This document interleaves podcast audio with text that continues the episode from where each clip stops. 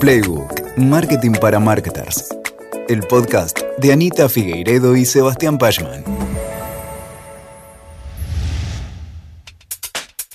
A punto de comenzar a planear el relanzamiento de la nueva marca al mercado, un equipo se dispone a trabajar en la sala de reuniones de la compañía.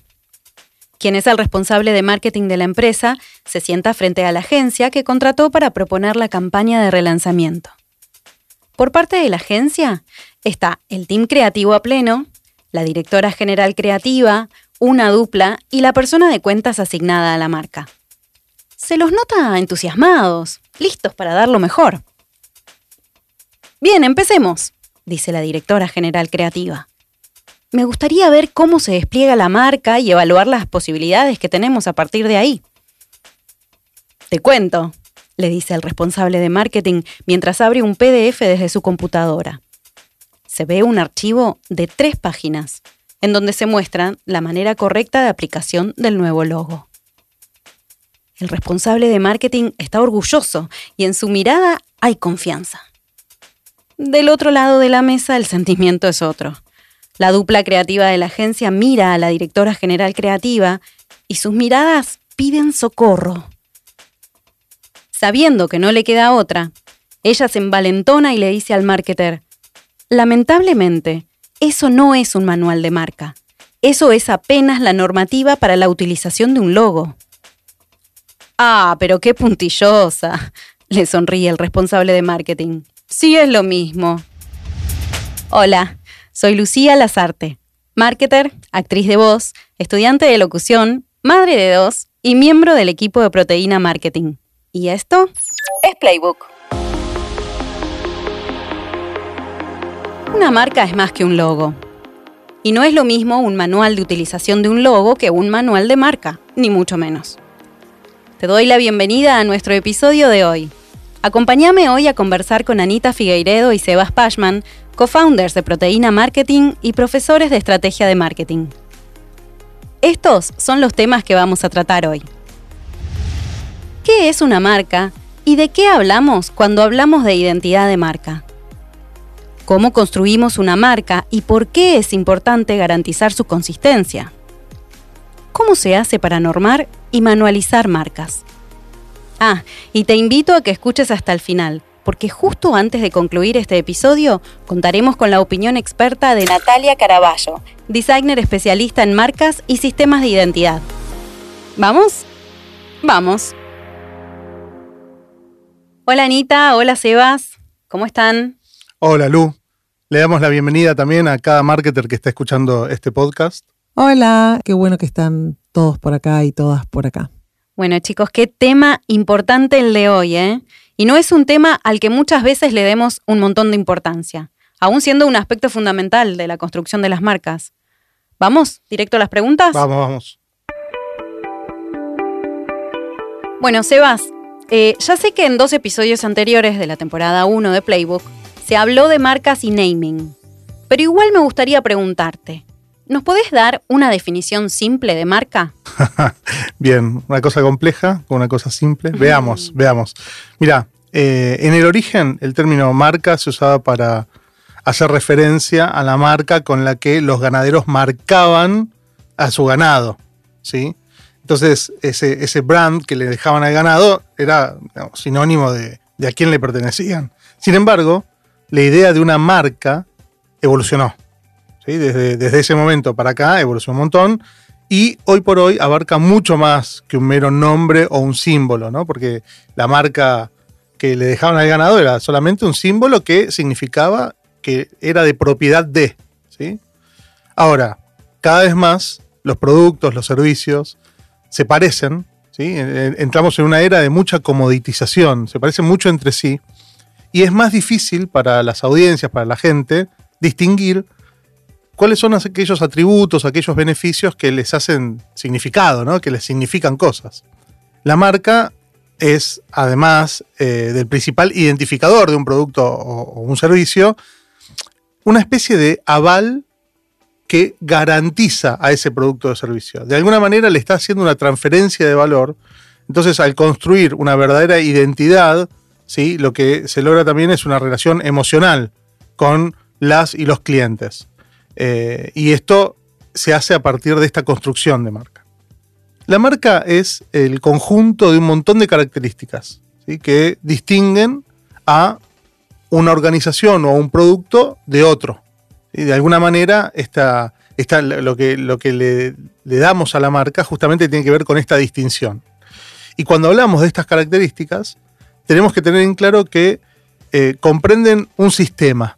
¿sí? Todas esas características van a ser parte de un sistema. Por supuesto que va a abarcar mucho más que el logotipo, que la marca logotipo.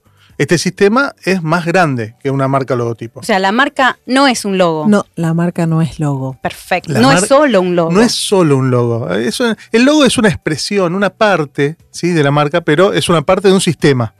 Fundamental, muy importante, pero es una parte de un sistema. Ese sistema de marca generalmente se compone de varias partes. ¿sí? Como dijimos, el logotipo, bueno, el logotipo es una parte, pero también el sistema de marca está compuesto por el nombre. El nombre de la marca. Cuando decidimos qué nombre vamos a poner, este- eso también compone el sistema de marca.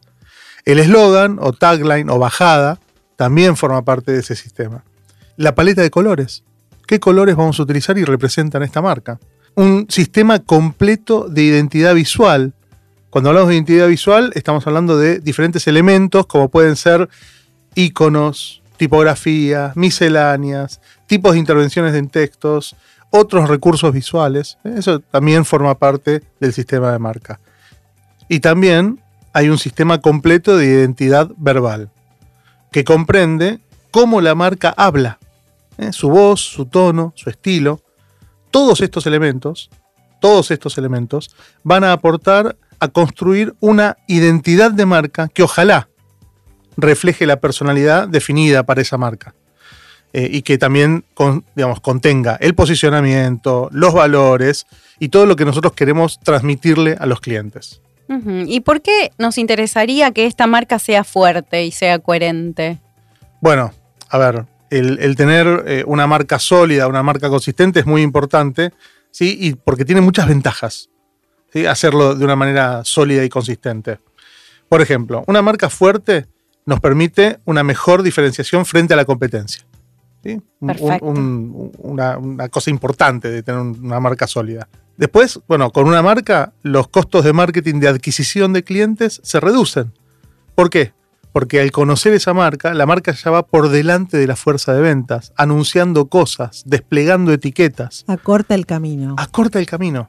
Ya las personas que tienen que hacer el esfuerzo de vender o de entender las necesidades del cliente no tienen que además explicar quiénes somos o explicar quién es la marca. Una marca, además, que esté bien posicionada, también va a aportar un montón de, valor ¿sí? y mayor facilidad ¿sí? a todo lo que es eh, la adquisición del producto, le da mucha tranquilidad al cliente. Entonces, cuando, cuando los decisores de compra tienen que tomar decisión ¿sí? y tienen presente todos estos atributos y tienen presente la historia de la marca y todo lo que esto, eh, digamos, trae consigo, es mucho más fácil tomar la decisión de comprar. Claro, ya saben qué esperar. Exacto. Eh, una marca poderosa va a resumir la propuesta de valor perfectamente y va a permitir a- entonces tener, digamos, por ejemplo, un precio diferencial. ¿sí? ¿Por qué? Porque los consumidores, las consumidoras, eh, le van a asignar una determinada calidad, por ejemplo, a la marca, o y un están determinado dispuestos valor. a pagar Claro. Van a estar más dispuestos. un precio por una marca que, y otro precio por otra marca. Exacto. A Eso- veces lo llamamos un premium. Claro, hablamos de premium, premiumness, ¿sí? Y en realidad lo que estamos haciendo es transferencia de valor. La marca hace, le da transferencia de valor también al producto, a la experiencia. Una marca fuerte, además, ofrece una especie de defensa frente a la competencia, ya que hace que el producto o el servicio no sea fácilmente sustituible por otro. ¿Por qué?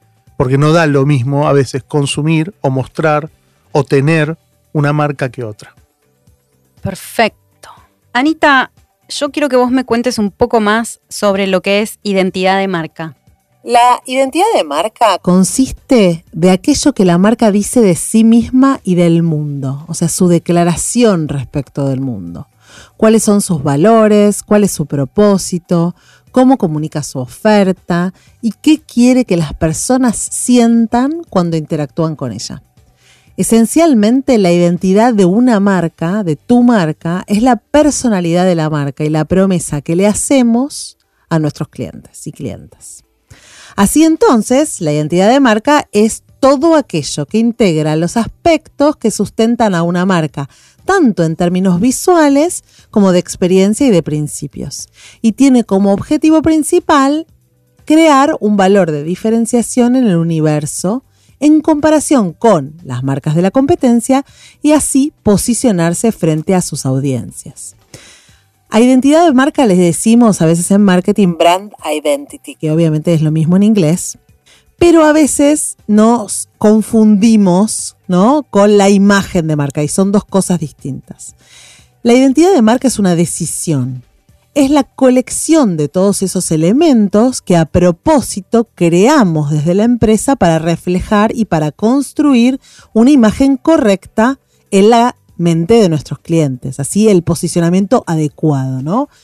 Y entonces no nos tenemos que confundir con, eh, la, con la imagen de marca porque justamente no son conceptos intercambiables. El brand identity es lo que hacemos nosotros, son los esfuerzos que hacemos y las decisiones que tomamos para cultivar una determinada imagen de marca en la mente de nuestros potenciales clientes. Y la imagen de marca es ese resultado, el resultado real de esos esfuerzos que fueron exitosos, ojalá, o no exitosos, ¿no? Es el resultado de lo que hicimos para posicionarnos. Entonces, digamos que la identidad de marca está en el plano emisor e imagen de marca en el receptor. La imagen de marca se forma como un resultado acumulativo de todos los mensajes que emite la empresa para conseguir un buen posicionamiento y una imagen positiva, va a ser fundamental que todos los mensajes que emitimos a través de la empresa y de nuestros productos estén súper controlados y sean coherentes y consistentes entre sí y comuniquen una idea de marca previamente formulada en función de nuestros objetivos estratégicos. Por eso la identidad de marca es tan importante. Cuando gestionamos correctamente la identidad de marca, ahí ¿no? Vamos a conseguir la notoriedad y la diferenciación que vamos a que estamos pretendiendo. Sebas, ¿qué es la consistencia de una marca? ¿Cuántos conceptos, no? Cuando hablamos de marca. Tomen nota, por Identidad, imagen de marca, No lo aclaramos, de marca. técnica la marca. O sea, hacer una marca es algo técnico. Muy técnico. Tiene mucho concepto. Bueno, pero viste que a veces se dice que las primeras impresiones son importantes, que la primera impresión es lo que cuenta. Había una publicidad que decía eso, ¿no? La primera impresión es lo que cuenta. Sí, puede ser. Seguramente usaron ese, todos conocemos ese lugar común. No sabemos dónde lo escuchamos, pero todos lo sabemos. Bueno, pero ¿sabes qué? Cuando hablamos de marca, no importa. Es mentira. Es mentira, no importa lo que te digan. La, primera impresión no se la acuerda nadie. no. No, no, no. La primera impresión no es lo único que cuenta, ah. ¿sí? Porque especialmente cuando se trata de una marca, la primera impresión no define nada. No define nada. ¿Sabes qué sí es todo? A ver. La consistencia. Así como las mejores marcas mantienen a su audiencia volviendo y confiando una y otra vez a partir de que son consistentes en el tiempo. ¿Sí? La confianza se construye en el tiempo. Especialmente ahora, ¿no es cierto, Sebas? Exacto. En el panorama digital actual, ¿sí? romper el ruido es cada vez más difícil. ¿Por qué? Porque hay muchas voces hablando, hay mucho, mucha distracción.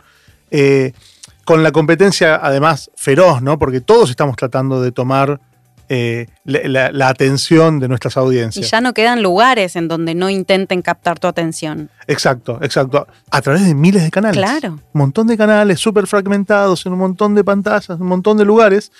Y si la marca que estamos construyendo si no es consistente, estamos en problemas. En cambio, si estamos en una construcción permanente, consistente, ¿sí? vamos a aspirar a obtener la confianza de los clientes en el tiempo. La confianza es un valor muy importante cuando se trata de las marcas, ¿no? O sea, finalmente es eso lo que construyen, confianza. Sí, había una publicidad de los de fines de los 80, principios de los 90 que decía eh, un buen nombre es lo más. ¿Cómo era? Banco Río. Banco un Río. Un buen nombre es lo más. Uy, estoy la locutora yo.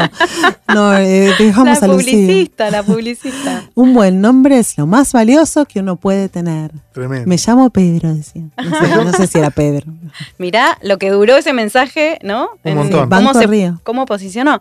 Ok, es muy fácil. Hasta acá parece listo, seamos, tengamos una marca consistente. Pero ¿Cómo se mantiene esa consistencia de marca? Bueno, Mm. a laburar, ¿no?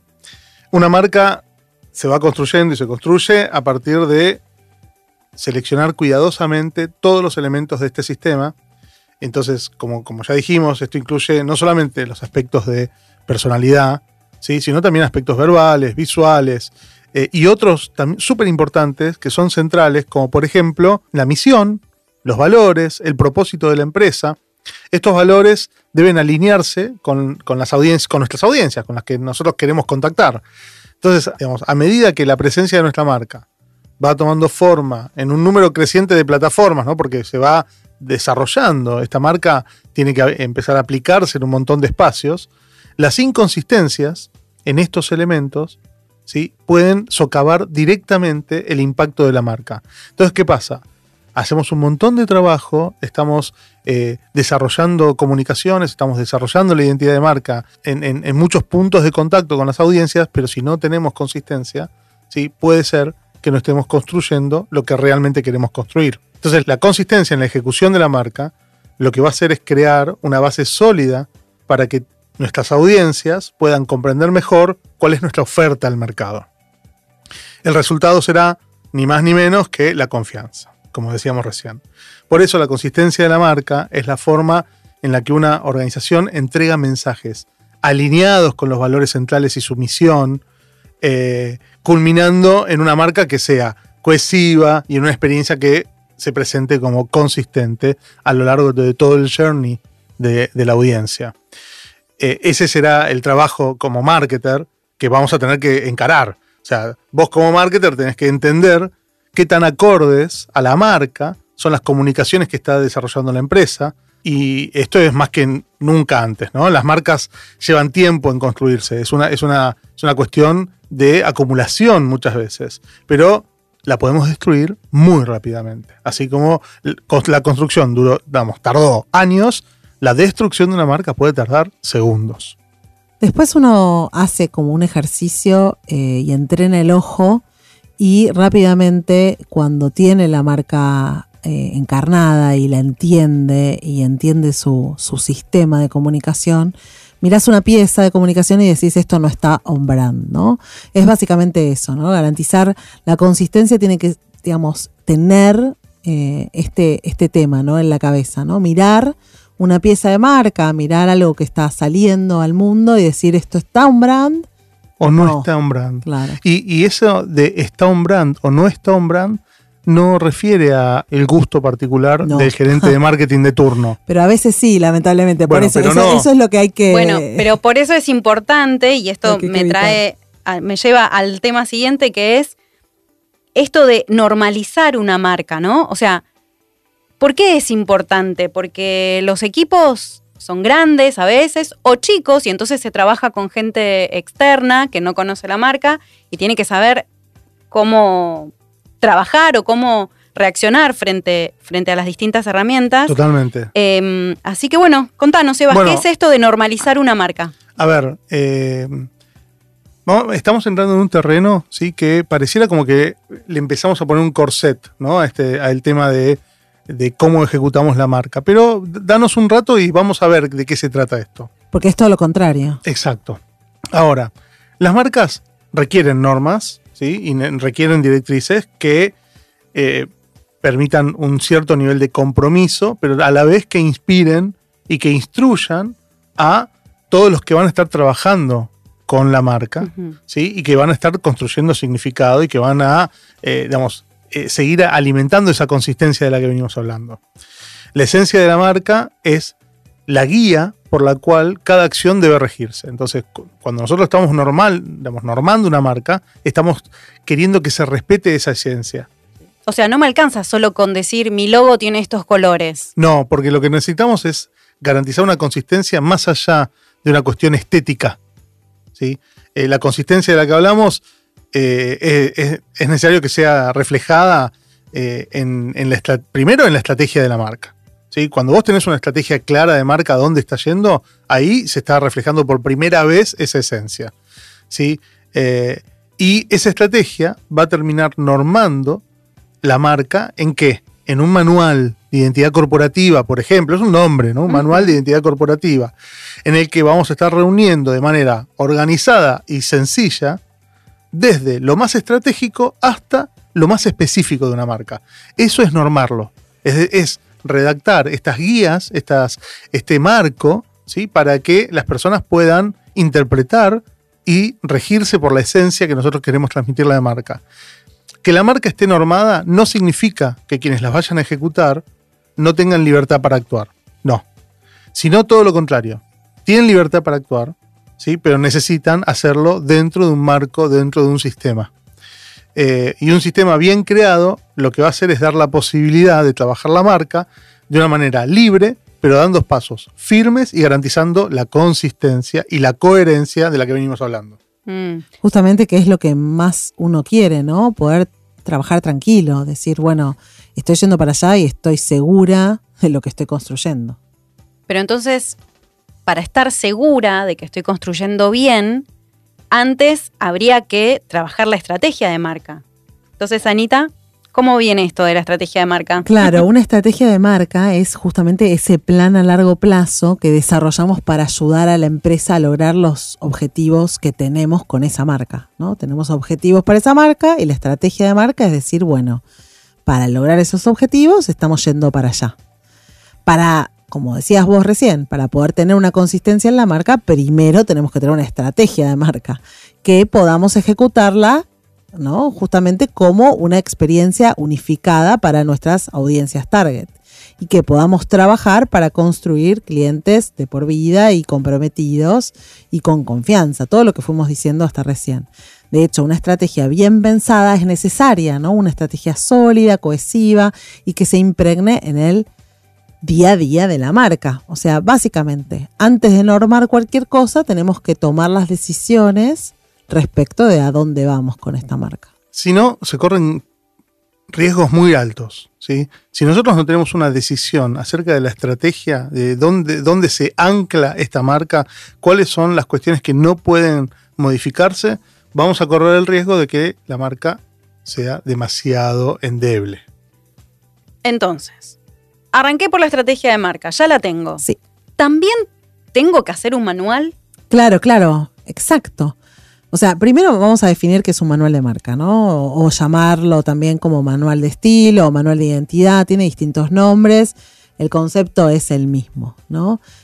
Que no es lo que hay cosas que están mal llamadas manual de marca también es un tema, pero A- no. Algunos le dicen la Biblia, la Biblia de la marca. Sí, sin, sin meternos en religión. Sí, ¿eh? sin meternos, ¿no? Pero básicamente eh, es algo Pero que algunos creen que con tres páginas se resuelve, ¿eh? Claro, no, es que eso está mal llamado. Eso es un, un manual de marca que no es manual de marca, ¿no? Le decimos manual de marca, pero es una, es una directriz para ejecución de un logo. Eso no es lo mismo, ¿no? Pero vamos a decir, bueno, cuando hablamos de un manual de marca, ¿de qué hablamos? Hablamos de un documento o de una guía que va a recoger en ese contenido de ese documento todo el concepto y la estrategia de la marca.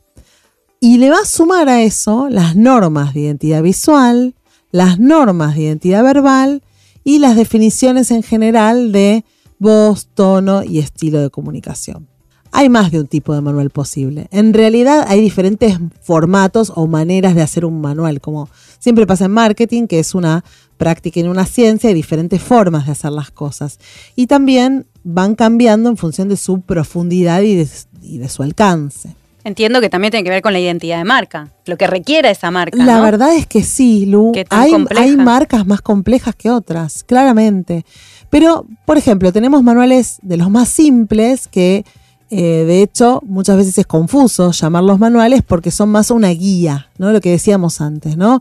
Por ejemplo, una guía que es te dice cómo aplicar algunas reglas que pueden eh, incluir la aplicación de un logo, la paleta de colores, la tipografía de la marca y con eso se define una cierta coherencia estética visual eh, en la forma en la que implementamos, ¿no? Y esto es una forma, digamos, pequeña de normar la marca, incompleta. Nosotros en general no estamos de acuerdo con solamente tener esta guía. Es necesario, pero no suficiente. Exacto. Es una mirada un poco estrecha porque si uno piensa que la marca es una expresión que trasciende lo estético, Sí. Lo visual, claro. Y lo visual, y nos estamos quedando cortos, estamos dando pocas directrices, el marco no alcanza. Además, si no tenés normado la estrategia de marca y no la tenés súper eh, clara, es difícil tomar incluso decisión sobre la identidad visual. Porque si no tenés una estrategia clara y súper escrita, acuérdense que estrategias son tus palabras, dicen ¿no? los expertos.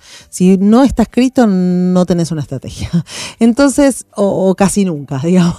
Casi nunca que algo no esté escrito, eh, claro. Cuando alguien te dice que la estrategia está en su cabeza, Mm. no hay estrategia. No hay. No hay. No hay estrategia. no hay estrategia. Por eso, en, en general, digamos, hay que empezar por el principio, ¿no? Das primero el primer paso y después el segundo paso, ¿no? Entonces, digamos que cuando hablamos de un manual o de un, eh, una guía de marca, un brand guidelines, que va ganando profundidad y alcance, ahí ya encontramos secciones diferentes, como por ejemplo un capítulo destinado a contar acerca de quién es la marca, qué es la marca, quién es la empresa atrás de la marca, los orígenes, eh, en la aparición del nombre, la historia de la marca, el brand story que se llama, eh, los fundamentos. También podría incluir declaraciones fundamentales como por ejemplo cuál es la misión de esta marca, el propósito de la marca, por qué la marca existe, el manifiesto de marca, que es un grito de guerra de la marca, ¿no? E incluso la declaración de posicionamiento, el brand positioning statement, ¿no? Ese texto que normalmente no se publica en ningún lado externamente, pero que es tan fundamental, ¿no? Ahora, también a eso le podemos sumar y le tenemos que sumar distintas expresiones de la identidad de la marca y cómo se configuran.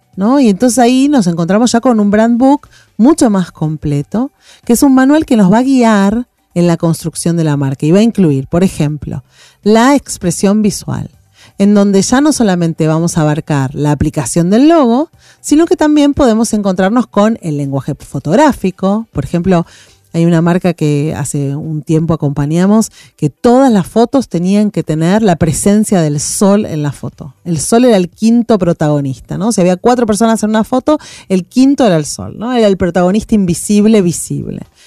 Y, otra, eh, otra marca que acompañamos también tenía todas las fotos en movimiento, se tenía que ver el movimiento de la foto. Estas son, parecen cosas como muy pequeñas, pero son muy fundamentales para la forma en la que la marca después se expresa, ¿no? Pero también tenemos la intervención de las imágenes. Estas imágenes están desaturadas, están retocadas, no tienen retoque, son en blanco y negro, están intervenidas por elementos gráficos. Tienen también normado el lenguaje iconográfico, hoy fundamental, ¿no? Con todo lo que tiene que ver con las, las diferentes pantallas que. No, si, si la marca se va a tener que expresar a través de eh, activos digitales, como puede Sí. ser una ¿Y aplicación. ¿Quién no? Y ¿Y hoy quién no marca hoy no en se día? expresa, ¿no? Bueno, Claro. entonces lo- hoy lo- los tiene iconos, que tener. ¿Cómo hacemos los iconos? Porque aparte después es un mamarracho, ¿no? 20.000 iconos distintos. Sí, sí. O, o me imagino, ¿no? Me imagino eh, el diseñador de la agencia X levantando iconos de una fuente Ah, viste, determinada y de repente que no tienen nada que ver con lo que estaba normado o con lo que no, No, y cambiaste de agencia y tenés que garantizarte una coherencia, ¿no? Exacto. Entonces, Sí, por eso, por eso hay que normar ese lenguaje iconográfico. Hoy también hay ilustración en casi todas las marcas, ¿no? Por esto de la cantidad de tutoriales y de, y de piezas de contenido de educación, ¿no? Entonces también la ilustración es muy importante, cómo se ilustra, cuáles son las tramas, las misceláneas y cualquier otro elemento que forma parte del sistema visual de la marca. Ese es como un capítulo. Después, de una manera similar, vamos a abarcar la expresión cinética de la Ja, marca. ¿Qué es la expresión cinética? Bueno? Porque la expresión cinética tiene que ver con los sistemas de marcas que hoy tienen que incluir elementos dinámicos, que tienen que entender cómo es el movimiento del logo, cómo se anima el logo, ¿no? Siempre distinto, ¿qué se puede hacer en una animación del logo que no? Eh, y en las otras expresiones de la marca, ¿no? Cómo se animan las misceláneas, cómo se animan las ilustraciones. Hoy eh, el mundo es mucho más video que imagen, ¿no? Entonces la verdad es que eso también se norma para desembarcar en el lenguaje audiovisual. En un mundo de GIF animados, la, Sí, la marca que no videos. tenga elementos dinámicos está perdiendo El espacio. 80% del contenido que se consume hoy en, en Internet es video, así que ¿cómo no vas a tener la identidad, la expresión cinética de tu marca? Pero otra también que es recontra importante es, en un trabajo completo, digamos, de despliegue de un sistema de marca, también se contempla la expresión sonora de la marca. Tanto que eh, en la actualidad, hoy, hay logos sonoros que se registran, ¿no? Y existe eh, esta posibilidad de diseñar, y a veces llevan procesos larguísimos, estos logotipos sonoros, como por ejemplo es el caso del Tadam de Netflix, ¿no? Que se escribe- ¡Tadam! Claro, ese. Le podemos pedir a Eve que nos ponga el Tadam atrás, ¿no? Muy bien. Y este Tadam es súper distintivo y es parte fundamental de la marca, tanto que ahora tienen eventos que le ponen Tadam, ¿no? O sea, tiene hasta una forma de escribirse. Finalmente también comprendemos las reglas para la expresión verbal de la marca, ¿no? Básicamente hay que normar cuáles son las pautas que nos dan libertad para manejarnos al redactar, al dar voz a la marca, porque marca hoy cada vez son más personas ejecutándola, ¿no? Marca somos todos, ¿no? Entonces es importante ahí incluir las definiciones de voz, de tono, de estilo, que nos dicen, por ejemplo, si tuteamos o no tuteamos, si usamos voz pasiva o voz activa. Por ejemplo, el Mercado Libre dice no usamos voz pasiva, ¿no? Eh, y si escribimos o no escribimos en caps, gritamos o no gritamos, usamos emojis o no, cuestiones de ese tipo. A todos estos apartados se le van a sumar cuestiones más operativas y prácticas, como por ejemplo guías para diseñar iconos o guías para armar piezas de comunicación, templates para diferentes elementos de la marca, como presentaciones, posteos, banners, etcétera, ¿no? y, y Anita, a ver, eh, en esta, digamos, vos acabas de definir claramente digamos, un alcance de un manual bastante completo. ¿Hay otro tipo de manuales? Sí, hay. Hay, hay otro tipo de, de manuales y de hecho la manualización no tiene solamente esta profundidad que, que hablamos, ¿no? Eh, pueden desarrollarse otras normas de marca, eh, como por ejemplo los formatos, bueno, nosotros estamos en un podcast que se llama Playbook. ¿Qué es un Playbook, no? Tarán. un playbook, bueno, son guías de reglas que nos dan cómo jugamos, playbook es eso, ¿no? Cómo jugamos o nos comportamos en determinados momentos. Entonces, por ejemplo, nos dicen eh, cómo hacer para normar una interacción de nuestros equipos, eh, nuestros equipos internos o externos, nuestros community managers, eh, en donde a veces el criterio individual puede hacer que la marca justamente no se ejecute con consistencia, ¿no? Porque toma caminos confusos o contrarios, ¿no? Porque si cada uno escribe la marca como se le parece, bueno, entonces, por ejemplo, aparece el Brand Voice Playbook, que es básicamente un documento en donde se registran e intentan guiar las formas en las que la marca va a conversar en redes sociales o cómo se va a manifestar en la gestión de un chat, sea atendido por humanos o incluso cómo, cómo escribe un bot, ¿no? Cómo se escribe un bot de la marca. ¿Cuáles son, cuáles son las reglas de conversación de ese bot? Claro, ejemplo? claro. Y también se puede explicar sobre la forma de expresión que vamos a encontrar en los distintos activos digitales, es decir, cómo se escriben las notas de un blog o del sitio web o cómo te hablo en el e-commerce. Básicamente un playbook es justamente cómo jugamos en distintos espacios a esta marca, ¿no? Eh, sí, o sea que la manualización no es solamente el manual de marca, sino que puede trascender al manual de marca en otros documentos. De hecho, te da, te da la posibilidad de meterte en otro tipo de conversaciones, como por ejemplo cómo se atienden a los clientes en el centro de atención al cliente, ¿sí? O cómo se hace un script de ventas. Claro, porque justamente la marca, eh, ya a esta altura, creo que queda súper claro, que la marca se ejecuta en toda, a lo largo de toda la organización, no es un tema de marketing. Por eso son importantes estos documentos, ¿no? Porque marca somos todos. ¿Cómo habla un vocero, por ejemplo, no? ¿Cuáles son las, las pautas que tiene un vocero? Eso también es un playbook, ¿no? Entonces también se norma. Eh, Y claro, y aparte invade, muchas veces se, se confunde y se cree que la marca es solo un tema de marketing, ¿no? Claro, Y, y no. y está metido en, en todo, en las operaciones, en, en quien descarga un camión repartidor. En la ¿sí? forma de entregar un paquete, ahí Sí. está la marca. Si está con uniforme o no está con uniforme, dónde Claro. está el logo puesto en ese uniforme. Bueno, todo eso tiene que ver con esa consistencia y con esa experiencia que estamos buscando y con ese posicionamiento que estamos tratando de alcanzar.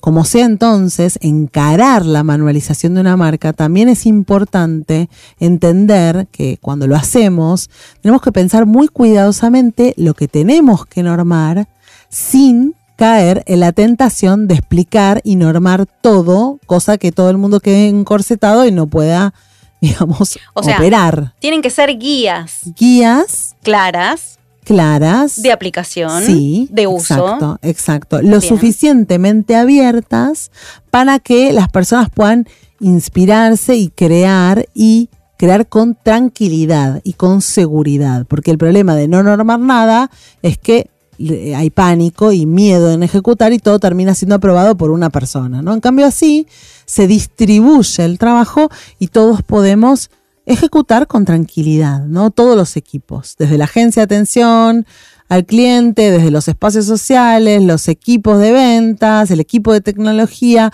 cualquiera, ¿no? Ya tenemos ¿no? la estrategia, Sí. ya tenemos los manuales. Sebastián, ¿qué tenemos que hacer ahora para poder ejecutar esta marca de la mejor manera posible? ¿Atenernos al manual? No. no, no, no. Ahora que tenemos la estrategia y que ya creamos un sistema de marca, que existe un sistema de marca, podemos empezar a desplegarla. ¿sí? Lo primero que tenemos que hacer es desplegar esa consistencia a lo largo de todo un sistema a partir de tener estas definiciones claras. ¿no? Entonces, podemos establecer algunos flujos de trabajo adicionales que puedan agilizar la producción creativa. Cuando vos tenés un manual o hay una manualización, la producción creativa ya no tiene que andar preguntando cada cosa que va a producir o cada pieza cómo tiene que ser.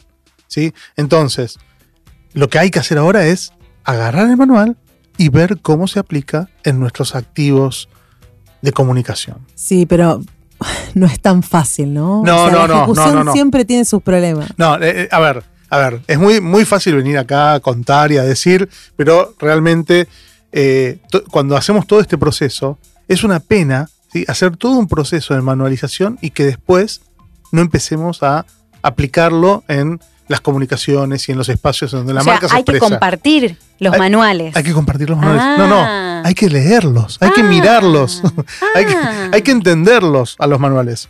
Es importante igualmente tomar medidas para garantizar que todos vamos a estar en la misma página. ¿sí? Entonces, algunos consejos para esto pueden ser, primero, construir una fuente central de la verdad. Ahora lo voy a explicar. ¿sí?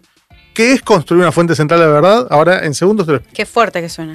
Es Segundo, un, es un nombre fuente central. Fuente De la central verdad. de la verdad. De la Perfecto. marca. Muy bien. Lo segundo es hacer una correcta taxonomía y etiquetado. Ja, también lo vamos a Oh. ver ahora. Tercero, tener claridad sobre permisos y aprobaciones. ¿Cómo funciona eso? Bueno. Y cuarto, extender la marca externamente. Bueno, veamos uno por uno, a ver de, de qué se trata cada cosa. Volvamos. Construir una fuente central de la verdad. Bueno, la desafortunada verdad es que la gran mayoría de los activos de una marca se desperdician. Eso es, una, es cierto. No. Sí, Sí, sí. es tremendo. Me estás sí. matando. Sí, eh, No, no. sí, porque eso significa mucho tiempo y mucho dinero perdido, desperdiciado. ¿Sí? Muchos equipos trabajan a veces sin saber qué activos existen. De hecho, muchas empresas no tienen un, eh, un inventario de activos de marca. Por eso es este consejo, ¿no? Construir ese inventario es eso, ¿no? Esa fuente central de la verdad. en dónde va a ser aplicada la marca. Los activos pueden terminar acumulando polvo de varias maneras. Por ejemplo, enterrados en cadenas de emails. Te paso el logo. No. ¿Dónde está el ¿Dónde logo? está el logo? ¿Cuál es el último logo? Había un email que me mandaron. Bueno, la gente buscando, ¿no? Como si fuese en Google. Claro. Almacenados localmente en la computadora de alguien. Che, no, esto lo tenía Jimena. Lo tiene el Pero diseñador. Jimena se fue de vacaciones. Uy, no, no te ¿Y puedo ahora? creer. ¿Quién tiene la clave? ¿Le podemos pedir a tecnología? Mm, no. Bueno, Re que me pasó. obvio. Pueden estar agregados a una carpeta de almacenamiento en la nube desorganizada. No estaría tan mal que estuviese en la nube, pero si está desorganizada. 1500 carpetas. Sí, logo revisar. 1, logo 1 final, logo Ah. 1, versión 2018. Rev 15. Sí, última versión. Bueno, última, última. También pueden estar, eh, digamos, el polvo puede estar acumulado en múltiples plataformas con múltiples versiones. ¿Sí? ¿Por qué? Porque de repente tenemos, no, lo- para que todos tengamos acceso lo vamos a poner en nuestro sitio web, en miempresa.com barra recursos de logo o recursos de marca. Perfecto. ¿Y quién lo actualizó? ¿Cuándo fue la última vez que actualizamos eso? Eh, no sabemos. Bueno. Y otra forma de acumular polvo es la- las partes interesadas no están seguras de cómo buscar. ¿Dónde busco? ¿Quién busca? ¿Quién sabe? No sé, sabe- no sé. ¿Quién lo tenía? ¿Quién No, lo guardó? la, la- la última agencia. ¿Pero quién habló con la agencia? Claro. Un desastre. Todo eso equivale a un caos enorme, ¿sí? y ese es el enemigo de la eficiencia de gestión de una marca. ¿sí? Entonces ahí es donde vamos a empezar a trastabillar y a perder la consistencia de la marca.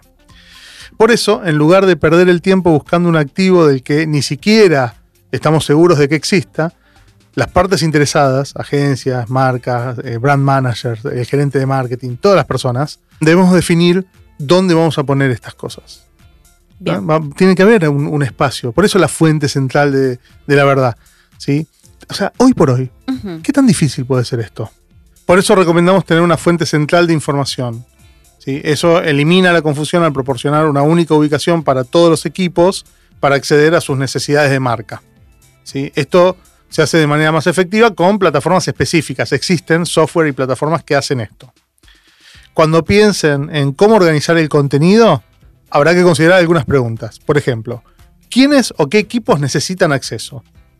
¿Qué tipos de campaña estamos realizando? ¿Qué tipos de activos tenemos? ¿Para qué audiencias estamos diseñando esos recursos? Estas son algunas preguntas disparadoras que nos ayudarían a organizar. O sea que la gestión de estos activos es tan importante como la generación de estos activos. Mira, es tan importante que con Anita tenemos una, una- un recuerdo de un error, ¿sí? Que quedó eh, en un archivo, Es una cierto. foto de un modelo que yo había contratado años antes de que ella fuese gerente de marketing y había quedado ahí, bollando en el éter, ¿sí? Y eso nos trajo un problema legal. Claro, porque lo usamos y no tenía Derechos. derechos. Eh, No, habilitados. eso ni nos metimos sí. en eso, pero es un re tema, ¿no? Total. Las fotos de la marca y los permisos para usar esas fotos. Y cuando definimos esto de, de qué tipo de imágenes vamos a usar, bueno, hay que comprar esas fotos y Claro, tener tiene que haber los derechos hay un actualizados. exacto. sí. Exacto. Los releases firmados. Eh. Por eso todo organizado. Bien, segundo punto, taxonomía y etiquetado, habíamos dicho. Si bien puede saberse dónde buscar, ¿sí? se puede saber dónde buscar, es posible que no siempre se sepa exactamente qué activo estamos buscando. Eh, es bastante corriente que alguien tenga un proyecto o un propósito en mente para un activo determinado, pero podría ser adecuado para otro propósito que ni siquiera lo consideramos todavía. Ahí es donde la taxonomía y el etiquetado pueden ayudarnos. Cuando estamos cargando los activos para su distribución, cuando estamos definiendo que estos activos van a estar en un de- lugar determinado, es bueno vincularlos con palabras claves que los van a hacer más fáciles de buscar, ¿sí? Por lo tanto, estaría bueno pensar en cómo las personas van a buscar esos activos y qué términos normalmente van a usar al buscarlos. Bien. Así los puedan encontrar. Tercer punto que decíamos sobre este, este tema es cuáles son los permisos y aprobaciones. ¿Cómo es el sistema de permisos y aprobaciones? La distribución de activos no siempre es sencilla. Con diferentes versiones o iteraciones a lo largo del proceso de producción de, de activos de marca, la consistencia de la marca depende de asegurarse de que los activos equivocados no caigan accidentalmente en las manos equivocadas. Logos viejos, piezas desactualizadas, versiones de archivos en construcción que aún no fueron aprobados, eso debiera estar claramente normado en cuanto a cómo vamos a manejarlo. Para construir esta fuente central de, de información va a ser muy importante agregar pasos para la aprobación de los activos de la marca, de modo que el contenido que vamos a estar distribuyendo y vamos a estar poniendo a disponibilidad esté listo y existan los permisos para que los usuarios o las usuarias puedan acceder sin problemas y que no se genere un problema en el Y no futuro. tener que estar preguntándonos todo el tiempo, Claro. esto está bien. Sí, Entonces, exacto. Claro. para poder confiar. Si está No, ahí es porque es El correcto. tiempo que se pierde en eso. es Establecer procesos de, de actualización, ¿no? Responsables, bueno, pensarlo, diseñarlo. Exacto, exacto. Bueno, y el cuarto punto es extender la marca externamente. Digamos, una última pieza del rompecabezas de la presencia de marca son los equipos externos, que presentan o representan una parte significativa de la actividad de muchas marcas.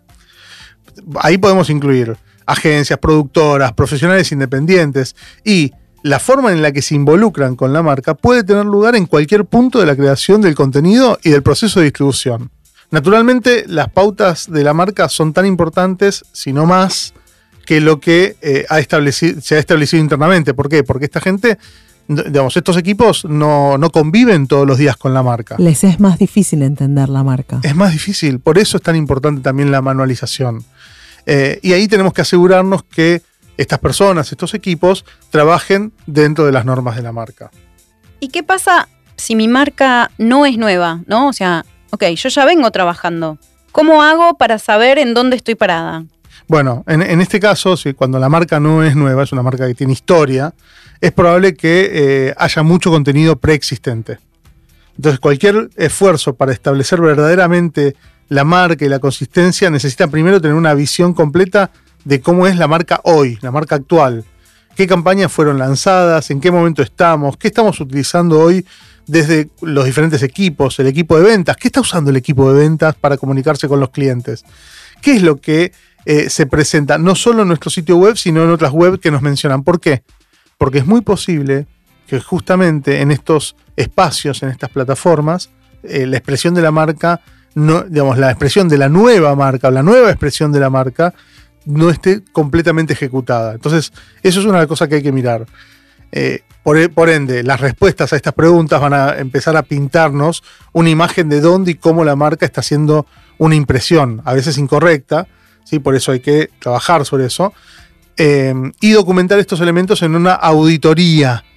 Y una auditoría nos va a ayudar a identificar dónde ya existe una inconsistencia o dónde hay que trabajar con, con la marca y permitir formar un plan para abordar esos problemas. También puede haber una auditoría de contenido. ¿sí? Una auditoría de contenido eh, completa lo que hace es beneficiar a la marca de varias maneras. Por ejemplo, eh, cuando sabemos qué documentos, qué imágenes, qué libros electrónicos ya fueron creados, ya existen, eh, y qué contenidos existen en los blogs, en los videos, en, nuestra plataforma de videos, eh, o qué presentaciones existen. Y, digamos, cuando, cuando tenemos conocimiento de esto, podemos empezar a identificar las inconsistencias para eh, empezar a trabajar en la, normalización también de esos elementos o la decisión de si van a continuar vigentes o no. Porque hay veces que hay que renovarlos completamente. Anita, contanos qué es la arquitectura de marca y por qué esto nos puede afectar la construcción consistente de esto que estuvimos hablando. Bueno, después de todo lo que hablamos, la realidad es que las actividades eh, que en una organización pueden afectar la consistencia de la marca son un montón. Hacer que las áreas de marketing, ventas, experiencia de cliente y cualquier otro equipo que tenga una presencia externa y comunicación con el cliente estén en la misma página es muy importante. Y para mantener a todos en la misma página, especialmente en los casos en los que, la que las compañías tengan más de una marca en la organización, es necesario también entonces pensar en tener una buena arquitectura de las marcas. Asegurarnos de que la arquitectura de marcas sea clara dentro de la organización nos va a ayudar a garantizar que el mensaje de la marca es claro y que las marcas se van construyendo en un entorno ordenado. Las maneras más comunes de organizar una arquitectura de marca son tres y las voy a nombrar muy rapidito. La primera es Branded House, que es una primera posibilidad, que es una arquitectura de marca muy sencilla. En este caso, una empresa tiene una marca única y global y toda la construcción es a partir de esa. Construir estas marcas es simple, pero a medida que crece el tamaño de la organización empieza a ser un poco más complejo. Algunos ejemplos de casa de marca o branded house incluyen, por ejemplo, a Virgin o a Google o a FedEx, ¿no? Que tienen Virgin alguna cosa, Google alguna cosa, FedEx alguna cosa, ¿no? Esa es la primera posibilidad. La segunda opción es House of Brands. House of Brands es súper conocida también, es eh, la estructura de casa de marcas. Y es, en este caso, la marca maestra paraguas pasa a un segundo plano y da a las submarcas una libertad de brillar así enormemente por sí mismas. Las submarcas, las submarcas que están por debajo de la marca paraguas, tienen una autonomía y un posicionamiento muy claro e individual. Para una organización empresarial que tiene múltiples marcas y que son independientes, se pueden construir con mucha consistencia cada una, ¿no? Cada una de esas submarcas y con los equipos que son propios, ¿no? Tienen equipos propios de esas marcas. Un ejemplo de House of Brands es Procter Gamble, que tiene un montón de submarcas, como por ejemplo Pantene, Pampers, Ariel, Tide y, muchas Y muchas otras. Y muchas más. Y la tercera opción es una eh, de Hybrid Brands. que es una estructura similar a la casa de marcas, pero eh, acá la diferencia es que todo el mundo sabe que la marca maestra está atrás de todo lo que hacen. Entonces, por ejemplo, hay un montón de personas que no saben que Pampers es de Procter Gamble. o sea, en House of Brand podría la gente no saber que las personas no lo sepan. En a hybrid brand sí es diferente, porque por ejemplo en Escafé empieza con Nes de Nestlé, ¿no? Claro. Entonces lo empezás a saber, ¿no? Eh, o, por ejemplo Natura, Natura Ecos, la marca, o Kayak de Natura, o Natura Todo Día, la, la palabra Natura, la marca paraguas es muy, muy fuerte y las submarcas no tienen tanta autonomía ni se despegan tanto de la marca principal. Así que básicamente también es bastante importante no solamente normar la marca, sino tener en cuenta a qué arquitectura de marca esas marcas pertenecen. Sí, y esto es eh, sumamente importante también cuando nos metemos por primera vez en el desarrollo de productos con nuevas marcas. Quizás hasta este momento la empresa, la compañía, y me pongo en los zapatos de un dueño de pyme, una dueña de pyme que hasta ahora habían desarrollado productos y habían, le habían puesto una única marca. Pero de repente se meten en un nuevo mercado. O quieren diversificar. Quieren diversificar y empiezan a desarrollar marcas y ya la marca de la compañía no puede acompañar estas nuevas marcas o empiezan a entrar en, competencia, con lo cual es muy importante hacer eh, un trabajo de pensar cuál va a ser la arquitectura y cuál va a ser la relación que va a existir entre las diferentes marcas de la empresa. Claro, porque si están en un mismo ecosistema, vos podés manejarte en un branded house o en un hybrid brand, pero si no tienen nada que ver una con las otras, ya tenés que ir a una estructura de House of Brands. Totalmente. Tenés que ir a otro lado. Chicos, estoy amando este episodio. Muy bueno. Eh, vamos a repasar. Hasta acá hablamos de las marcas y la necesidad de construirlas de manera consistente, ¿sí? muy consistente. Muy consistente Acá Anita y Sebas nos han dado todas las indicaciones.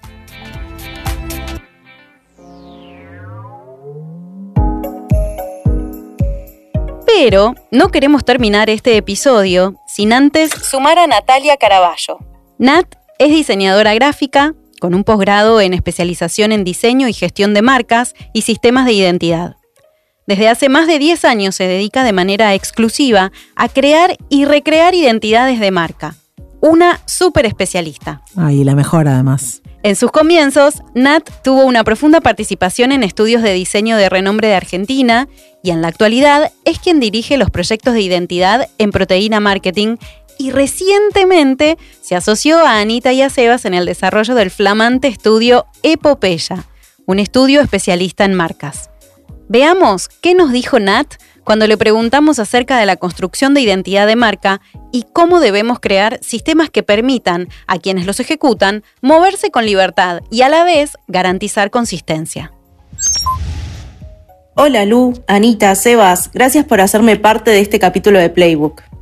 Con respecto a esta pregunta, em, la recordabilidad, reconocimiento y diferenciación podrían ser aspectos teóricos básicos en la tangibilización, por así decir, de un sistema marcario exitoso. Ahora, cómo lo logramos es el real desafío. Por decirte, eficiencia en la comunicación, priorizando en cada oportunidad legibilidad e inteligibilidad, contando una historia coherente.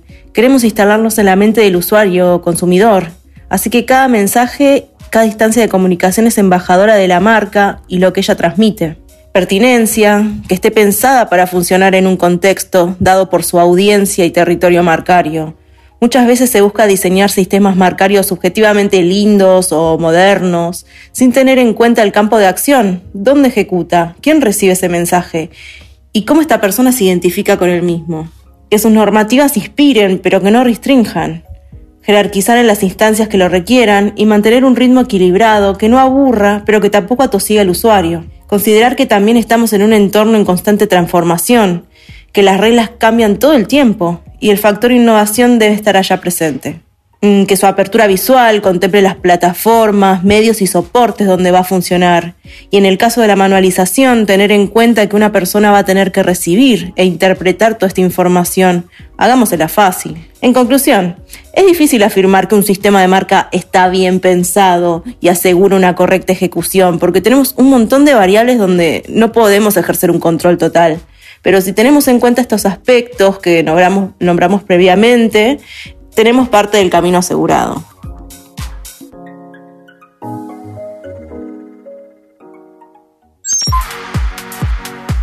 Qué interesantes las palabras de Nat y qué oportunidad para seguir pensando cómo llevamos adelante nuestras marcas.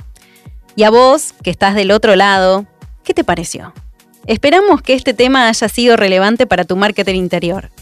A este trío le hace muy feliz que nos hayas acompañado hasta acá. Si te gustó este episodio, por favor calificalo y compartilo con otro u otra colega marketer.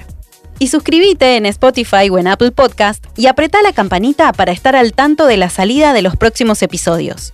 También, si querés, podés buscar la transcripción de este episodio en proteína.marketing barra playbook. En el próximo episodio, acompáñanos a conversar acerca del storytelling y por qué contar historias en marketing es realmente imprescindible. Playbook es un podcast original de marketing estratégico pensado para marketers, creado por Sebas Pashman y Anita Figueiredo, con el propósito de contribuir al desarrollo de la disciplina. Gracias por sumarte. Te esperamos en el próximo episodio. Escuchaste Playbook, Marketing para Marketers. WeToker. Sumamos las partes.